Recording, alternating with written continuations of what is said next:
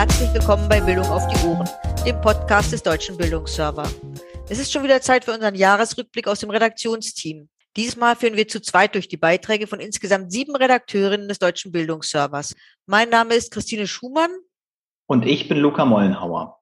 Genau genommen sind nicht alle Beiträge von DBS-Redakteurinnen im engen Sinne. Auch drei Kolleginnen aus Projekten und Portalen des Bildungsservers, nämlich vom Portal Lesen in Deutschland, von der Informationsstelle OER und vom Bildungsserver-Blog tragen zum heutigen Podcast bei.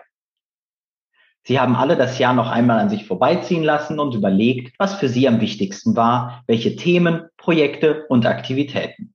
Herausgekommen ist ein thematisch ziemlich vielfältiges 2021. Lassen Sie sich überraschen.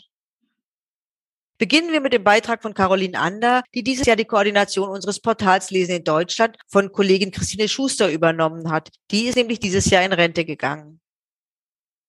Mein Jahresrückblick ist eher ein Halbjahresrückblick, da ich erst seit September als Redakteurin für Lesen in Deutschland tätig bin. Ich bin seitdem mit voller Freude in die bundesweite Leselandschaft eingestiegen und kann nur sagen, dass die Akteure und Akteurinnen der Leseförderung trotz der pandemischen Lage kreative Wege gefunden haben, Kinder und Jugendliche weiter für das Lesen zu begeistern. Auch viele Bundesländer haben mit umfangreichen Programmen zur Lese- und Lernförderung gestartet, um die Lernlücken durch die weggefallene Präsenzzeit wettzumachen. Ich drücke die Daumen, dass dies gelingt. Das Lesen litt leider insgesamt unter der Pandemie.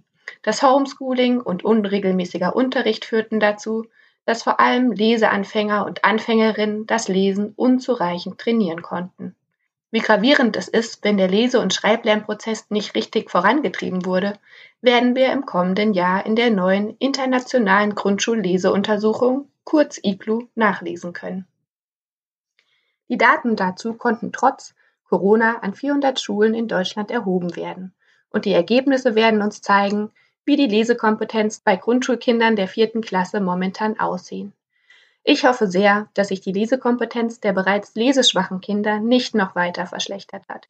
Die letzte Studie aus dem Jahr 2016 machte nämlich deutlich, dass 18,9 Prozent der getesteten Kinder über unzureichende Lesekompetenz verfügen. Ehrenamtliche Lesehelfer und Helferinnen fielen dieses Jahr ebenfalls weg, berichtet der Verein Mentor, der das Leselernen durch Freiwillige deutschlandweit unterstützt.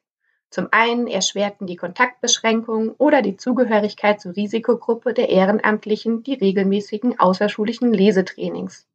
Zum anderen führte das ausbleibende Lesetraining dazu, dass die Leselücken der Kinder sich wieder vergrößerten. Margret Schaaf, Vorsitzende von Mentor, sieht die Gefahr, dass die Unterbrechung der Lese- und Schreiblernprozesse durch die Corona-Pandemie dazu führen, dass einige Kinder im schlimmsten Fall nicht richtig lesen und schreiben können. Ihr Appell, engagieren Sie sich und helfen Sie Kindern beim Leselernen. Ich habe mir den Appell zu Herzen genommen und am bundesweiten Vorlesetag der Stiftung Lesen, der Zeit und der Deutschen Bahnstiftung in der Kita meines Kindes vorgelesen. Vorlesen ist nämlich die ideale Vorbereitung für das Lesenlernen. Es war ein großer Spaß. Wir haben zusammen über die Geschichten gelacht, die Bilder ausgiebig betrachtet und Bezüge zu unseren Erfahrungen hergestellt. Die Begeisterung der Kinder zu spüren und gemeinsam in die Geschichten abzutauchen, war ein wunderbares Erlebnis. Vorlesen eröffnet uns eine fantastische Welt, fördert das Sprachvermögen und die Konzentration und schafft ein wunderbares Gemeinschaftsgefühl. Mehr als 550.000 Vorlesende haben am 19. November vorgelesen und ich kann nur empfehlen, nächstes Jahr dabei zu sein. Apropos Kitas. Sie sind Schlüsselakteure in der Leseförderung und der Ort, an dem Kinder aus lesefernen Haushalten mit Büchern und Geschichten in Berührung kommen. Das belegte kürzlich die Vorlesestudie der Stiftung Lesen. Kinder können in fast allen Einrichtungen Bücher zu jeder Zeit aus dem Regal nehmen und bekommen täglich Vorlesemöglichkeiten angeboten. Die aktuelle Gym-Studie zum Mediengebrauch von Jugendlichen zeigt, dass 32 Prozent der 12- bis 19-Jährigen mehrmals pro Woche gedruckte Bücher und 10 Prozent wöchentlich E-Books lesen. Immerhin hat der Griff zum Buch nicht abgenommen. Aber ich finde, dass auch bei Jugendlichen die Lust und Freude am Lesen nachhaltig weiter gefördert werden sollte. Einer meiner Lieblingsorte des Jahres war unsere Stadtbücherei. Dank neuen Büchern und Hörspielen kam Abwechslung ins Wohnzimmer und auch ins Kinderzimmer. 24 Prozent mehr Online-Ausleihen verzeichnet der Deutsche Bibliotheksverband und mit circa 64.000 Veranstaltungen zur Lese- und Medienkompetenz haben sich die Bibliotheken bundesweit wirklich ins Zeug gelegt, um das Lesen online wie offline zu fördern. Ich wünsche uns allen für 2022, dass wir wieder unbeschwerter in Präsenz zusammen sein können und Solidarität vor allem mit den Kindern und Jugendlichen zeigen, denn bei vielen von ihnen hat nicht nur das Lesen gelitten. An dieser Stelle noch einmal alles Gute und viel Erfolg mit der neuen Stelle, Caroline. Ich habe dieses Jahr auch am Vorlesetag teilgenommen und kann es wirklich nur empfehlen. Empfehlen kann ich auch die Reihe zum Thema Bildungsgerechtigkeit auf dem Bildungsserver-Blog, die im Zentrum deines Jahresrückblicks steht, Christine. 2021 war das jetzt gefühlt besser oder schlechter als 2020? Die Hoffnung, aus der pandemischen Situation herauszukommen, war angesichts des gerade erst entwickelten Impfstoffs zumindest in der ersten Jahreshälfte größer. Jetzt im Winter steht man doch ein wenig rat und trostlos vor den neuerlichen Einschränkungen, die den neuen Virusmutationen, den hartnäckigen Impfgegnern und den Faktenleugnern geschuldet sind. Vielleicht sollten wir nächstes Jahr im Bildungsserverblock einfach mal das Thema Medienpädagogik oder Informationskompetenz in den Blick nehmen. Wenn Schülerinnen und Schüler lernen, in sozialen Netzwerken Falschmeldungen als solche zu erkennen, kritisch damit umzugehen und nicht einfach weiter zu verbreiten, könnten sie vielleicht auch ihr Umfeld vom Nutzen einer Impfung überzeugen. Aber jetzt erstmal der Blick zurück.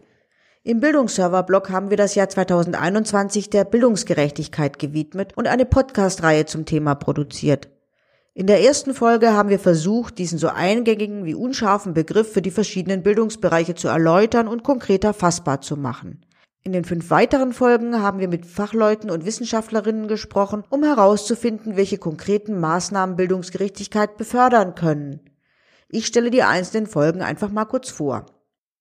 Welche Faktoren führen zu Bildungsungerechtigkeit in der Kindertagesbetreuung? Und welche Rolle spielt dabei das pädagogische Personal? Darüber hat Luca Mollenhauer mit Tim Albers, Professor für inklusive Pädagogik an der Universität Paderborn, gesprochen.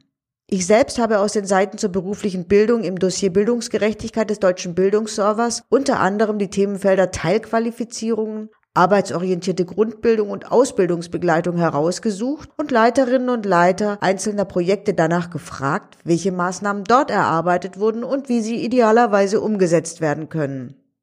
Doris Hirschmann hat für die Weiterbildung einen ganz anderen Ansatz gewählt. Sie hat sich angeschaut, wie Weiterbildungskarrieren bei Menschen aussehen, die die Schule abgebrochen haben und dies der aktuellen Diskussion in der Weiterbildungslandschaft gegenübergestellt.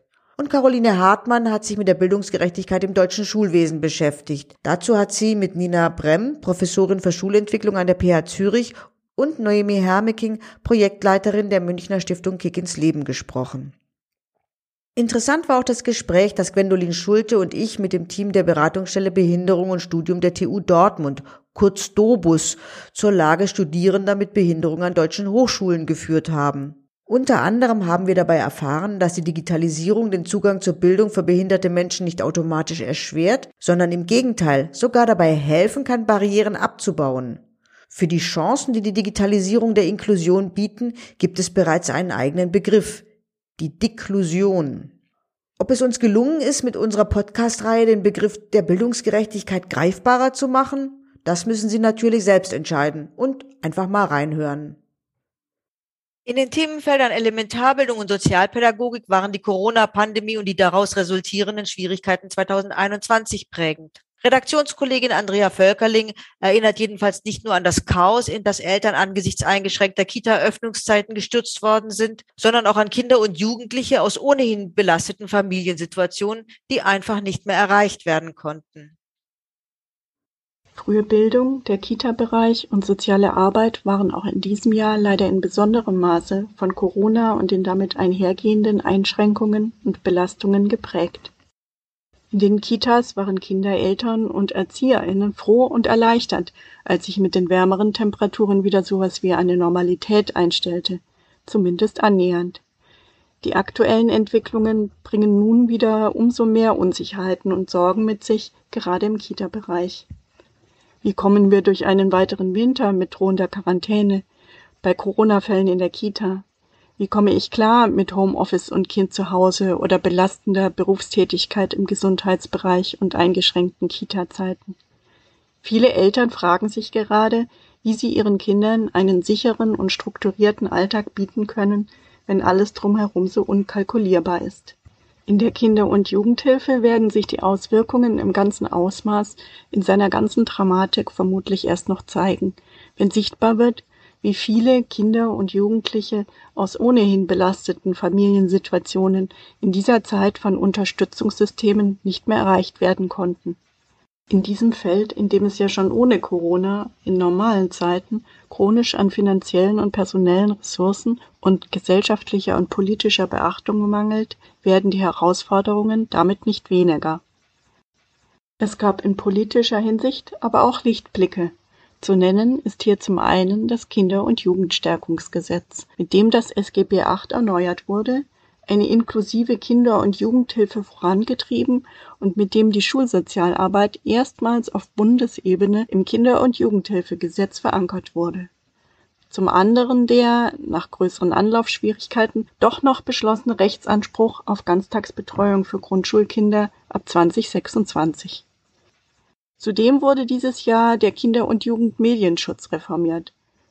Obwohl es die eine oder andere Kritik an den neuen Gesetzen gibt, so war dieses Jahr damit doch auch ein Jahr mit positiven Signalen für Kinder und Jugendliche.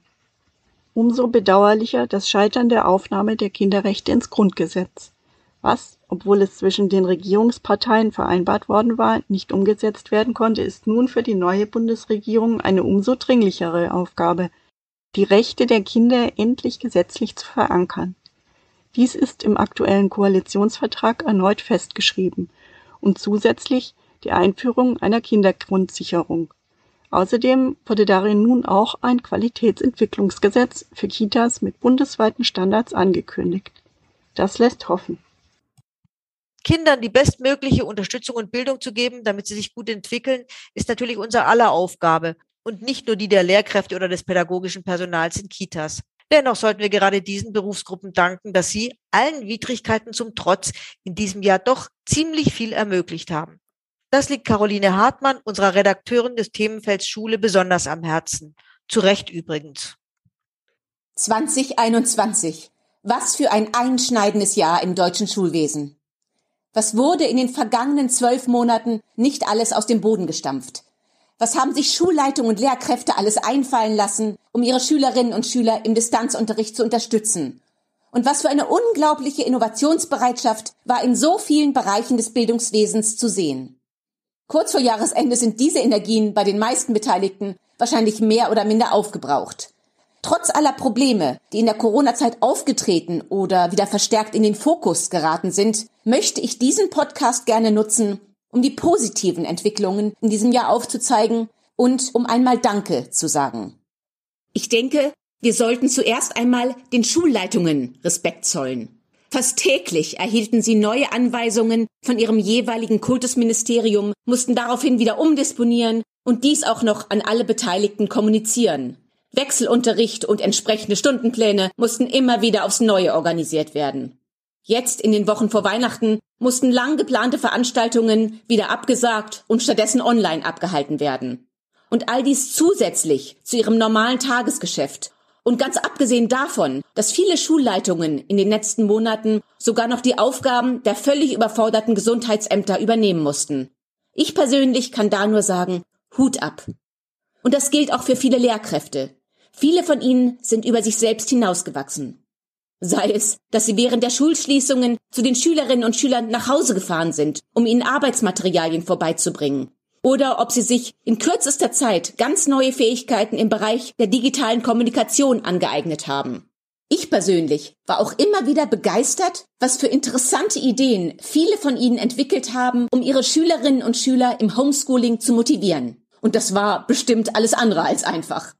Außerdem sollten wir honorieren, was viele, viele Eltern im vergangenen Jahr geleistet haben. Ich persönlich will mir gar nicht vorstellen, wie Homeschooling in Familien mit vier oder mehr Kindern abgelaufen ist. Und trotzdem haben sie es irgendwie geschafft. Und ich denke, dies sollte neben all den kursierenden und überaus wichtigen Diskussionen über die Bildungsgerechtigkeit auch mal erwähnt werden. Zur gleichen Zeit haben die unterschiedlichsten Bildungsakteure unzählige neue digitale Unterrichtsmaterialien, Programme und Apps produziert. Wir beim Deutschen Bildungsserver sind mit unseren Einträgen von neuen digitalen Unterrichtsmaterialien kaum hinterhergekommen. Die große Kunst wird es von nun an sein, diese Materialien und Programme in den Schulen bekannt zu machen und die Lehrkräfte zu ermutigen, diese auch zukünftig im Unterricht einzusetzen. Bleibt nur zu hoffen, dass die derzeitige Aufbruchsstimmung und diese große Offenheit Neuerungen gegenüber nicht wieder verpuffen werden. Aber ich fürchte, genau das wird passieren, wenn hier nicht verstärkt in Fortbildungen investiert wird. Zum Schluss möchte ich vor allem den Schülerinnen und Schülern danken. Ich finde, sie haben für die älteren Generationen besonders viel geopfert. Wie klaglos sie im Unterricht stundenlang ihre Maske getragen haben wie sie auf ihre Hobbys und ihre Treffen mit ihren Freundinnen und Freunden verzichtet haben und wie sie sich von ihren genervten Eltern ihre Matheaufgaben haben erklären lassen. Und so wünsche ich allen Beteiligten ein so schönes Weihnachtsfest wie derzeit möglich. Erholen Sie sich gut von diesem anstrengenden Jahr, denn Sie haben viel geleistet. Viel geleistet hat auch die Informationsstelle OER, die seit 2016 die zentrale Informationsplattform zum Thema freie Bildungsmaterialien ist. Hören Sie nun den Beitrag unserer neuen Kollegin Susanne Grimm zur aktuellen Entwicklung der Informationsplattform und wie es auch ohne BMBF-Förderung weitergehen kann. Vier Jahre lang wurde der Auf- und Ausbau von OER Info, der zentralen Plattform zum Thema Open Educational Resources, durch das BMBF finanziert. Das DIPF finanziert OER Info nun um ein weiteres Jahr aus Sachmitteln des deutschen Bildungsservers alle bisherigen Blogbeiträge und Meldungen sowie die Dossiers zu Was ist OER in der Schule, Hochschule, Berufsbildung und Weiterbildung sind auch weiterhin an gewohnter Stelle zu finden. OER Info geht also weiter. Oberstes Ziel ist es auch weiterhin, die Fachöffentlichkeit zu Entwicklungen rund um OER zu informieren und die OER-Communities sowie die Communities im Bildungsbereich bei der gegenseitigen Vernetzung zu unterstützen. Über die Plattform wird in regelmäßigen Blogbeiträgen über OER-Material, Projekte, Plattformen, Services und Menschen berichtet. Auch mit Blick ins Ausland. Dabei soll sich OER Info immer weiter zur Community-Plattform entwickeln. Die OER Community ist deshalb dazu aufgerufen, in Form von Gastbeiträgen, Meldungen oder im Rahmen des Podcasts zugehört, über ihre Vorhaben zu berichten. OR Info und der Deutsche Bildungsserver führen die erfolgreiche Kooperation mit iRights e.V. fort, um weitere noch offene Fragestellungen rund um das Thema OER und Recht zu identifizieren, anhand von Fallbeispielen zu erörtern und zu klären. Der Beitrag Pixabay und Co. zum Beispiel von Henry Steinhau geht im Detail auf die Problematik der spezifischen Lizenzbedingungen der Plattformen Pixabay, Pexels und Unsplash und die Verwendung ihrer Inhalte für offene Bildungsmaterialien ein. Und auch die bewährte Medienpartnerschaft zwischen OER Info und den OER Camps wird fortgesetzt. In 2021 begleiteten wir die OER Camp Summer School und das OER Camp Global über unsere Kanäle, im Blog, auf Twitter und Facebook, in Sonderausgaben des OER Info Newsletter und im Podcast zugehört. Der OER Info Twitter-Account nimmt wieder aktiv am OER-Diskurs teil und auch Facebook-Freunde kommen nicht zu kurz. Für die Liebhaber klassischerer Informationswege gibt es den OER Info Newsletter. Er erscheint vierteljährlich und bietet einen Rückblick auf die beliebtesten Blogbeiträge sowie einen Ausblick auf geplante Beiträge und Veranstaltungen. Apropos Veranstaltungen. Unser OER-Kalender bietet einen Überblick über anstehende Veranstaltungen rund um das Thema OER. Von Einführungsveranstaltungen bis hin zu differenzierteren Angeboten ist für Newbies wie Nerds immer etwas dabei. Schaut doch mal vorbei. Auch die Hochschule stand natürlich stark im Zeichen der Corona-Pandemie. Wenn ich allerdings hier aus dem Fenster auf den Campus der Goethe-Universität schaue, scheint sich das Campusleben langsam wieder zu normalisieren. Die für den Themenbereich zuständige Redaktionskollegin Renate Tilgner fasst die wichtigsten Maßnahmen zusammen. Studium und Corona 2021. Spagat zwischen Laptop und Hörsaal. Der Einfluss von Corona auf Studium und Lehre wie auch auf die meisten anderen Lebensbereiche währte schon Anfang 2021 fast ein Jahr und ist dennoch immer noch das alles beherrschende Thema. 2020 wurde der Hochschulbetrieb in weiten Teilen und mit hohem Tempo digitalisiert und auf Online umgestellt. Noch das Sommersemester 2021 wurde weitgehend digital durchgeführt. Für das Wintersemester 2021/22 planten die meisten Hochschulen eine weitgehende Öffnung mit Präsenzbetrieb, jedoch stets unter dem Vorbehalt einer erneuten Veränderung der Lage mit nachgelagerten politischen Maßnahmen von Bund und Ländern. Was stand an? Zu bewältigen war und ist eine Fülle von Aufgaben. Zunächst hatten die Bundesländer umfangreiche Corona-Verordnungen erlassen.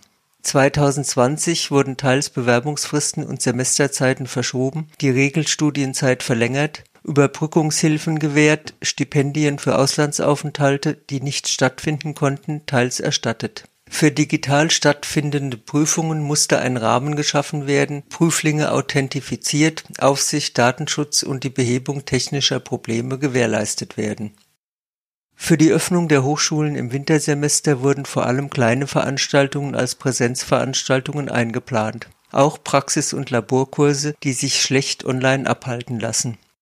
Soweit es sich um Pflichtveranstaltungen handelt, müssen gegebenenfalls Ersatzangebote bereitgehalten werden.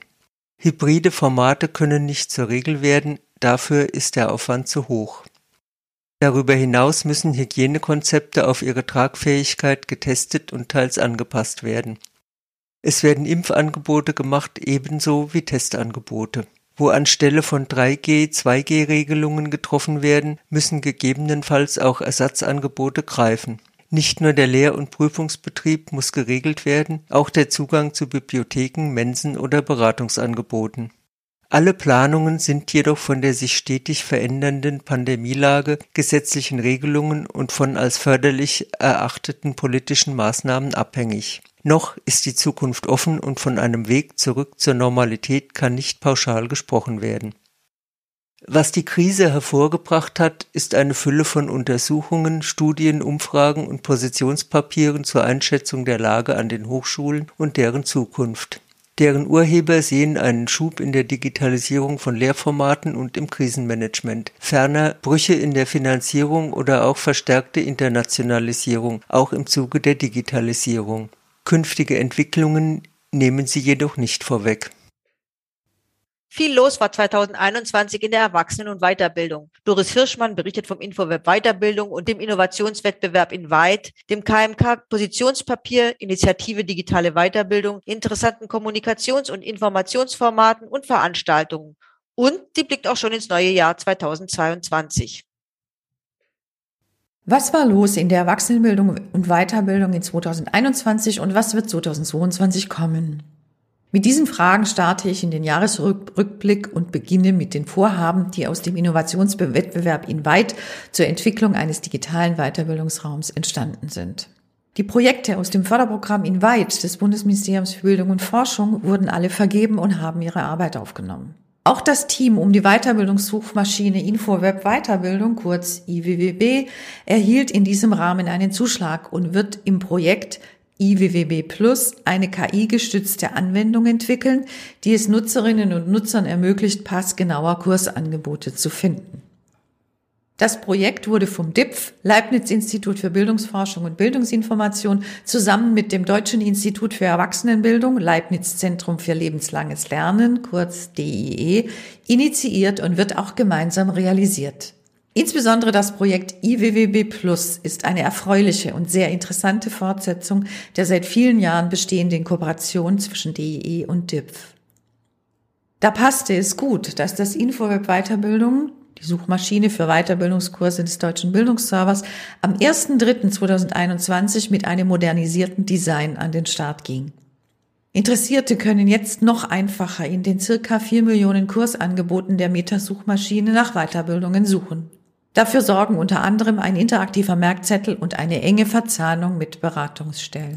Was ist noch geschehen? Zwei Veranstaltungen sollen nur stellvertretend für viele andere herausgehoben werden. Der Deutsche Weiterbildungstag ist ein bundesweiter Aktionstag, um die Rolle der Weiterbildung weiter zu stärken. Er findet alle zwei Jahre statt und war turnusmäßig für das Jahr 2020 vorgesehen. Die für 2020 geplanten Aktionen und Veranstaltungen konnten in digitaler Form am 24.03.2021 durchgeführt werden. Das Interesse an den virtuellen Veranstaltungen war sehr groß. Dennoch haben alle Veranstalterinnen und Veranstalter die Hoffnung, den nächsten Weiterbildungstag wieder mit persönlichen Begegnungen durchführen zu können. Nun zum Digitaltag, der am 18.06.2021 stattfand. Das DIPF beteiligte sich mit einer ganzen Reihe unterschiedlicher Formate am diesjährigen Digitaltag, der von der Initiative Digital für alle verantwortet wird. Unter anderem zeigte das IWBB am DIPF Digitaltag im Rahmen eines Workshops, wie die Suchmaschine auch nutzbringend in der Beratung eingesetzt werden kann. Die Veranstaltung stieß unter Beraterinnen und Beratern auf großes Interesse und es entstand ein reger Austausch während des Workshops. Ein weiter wichtiger Schritt zur Unterstützung der Digitalisierung in der Weiterbildung ist das in 2021 erschienene Positionspapier Initiative Digitale Weiterbildung der Kultusministerkonferenz. Mit dem Papier beschreibt die Kultusministerkonferenz den erforderlichen Handlungsrahmen, um notwendige Entwicklungsimpulse im Bereich der allgemeinen Erwachsenenbildung zu setzen und stellt auch einen Bezug zur nationalen Weiterbildungsstrategie der Bundesregierung her. An dem Papier haben neben der KMK, der Deutsche Volkshochschulverband und andere gemeinnützige Weiterbildungsträger sowie die kommunalen Spitzenverbände mitgewirkt. Neben rahmengebenden Positionspapieren gibt es auch neue Entwicklungen im Internet. In der Informationslandschaft entstehen fortlaufend neue Formate, die dann auch beim deutschen Bildungsserver Eingang finden. So sind in der Erwachsenenbildung Videoreihen in Form von Interviews, Expertengesprächen, Tutorials und Webtalks zu vielen Themenfeldern der Erwachsenenbildung entstanden und werden auf der Seite Videoreihen für die Erwachsenenbildung beim deutschen Bildungsserver vorgestellt. Besonders interessant hierbei ist die Videoreihe von Professor Dr. Dieter Nittel, die in Zusammenarbeit mit der Fernuniversität Hagen realisiert und fortlaufend ausgebaut wird. Nun zum Ausblick für 2022. Die Entwicklungen in 2022 gehen glücklicherweise wieder stärker in Richtung Präsenz und Begegnung. Wir vom Deutschen Bildungsserver bereiten uns auf die Didakta im nächsten Jahr vor, die vom 22. bis 26.3. in Köln stattfinden wird und hoffen auf viele persönliche Begegnungen. Und es wird in 2022 wie alle fünf Jahre vom 20.06. bis zum 22.06. wieder den Deutschen Volkshochschultag geben, von dem dann auch wieder interessante Impulse ausgehen werden. Ob analog oder digital, in 2022 wird es in der Erwachsenenbildung und Weiterbildung wieder viele Möglichkeiten geben, sich zu begegnen und auszutauschen. Bis dahin allen ein schönes Weihnachtsfest und einen guten Übergang ins Jahr 2022. Das war es in diesem Jahr vom Podcast Bildung auf die Ohren des Deutschen Bildungsservers. Wir bedanken uns ganz herzlich für Ihr Zuhören und möchten noch kurz darauf hinweisen, dass Sie diesen Podcast natürlich über die gängigen Podcast-Plattformen oder Apps abonnieren können. Haben Sie geruhsame Feiertage und kommen Sie gesund ins neue Jahr. Bis dahin und vielen Dank fürs Zuhören.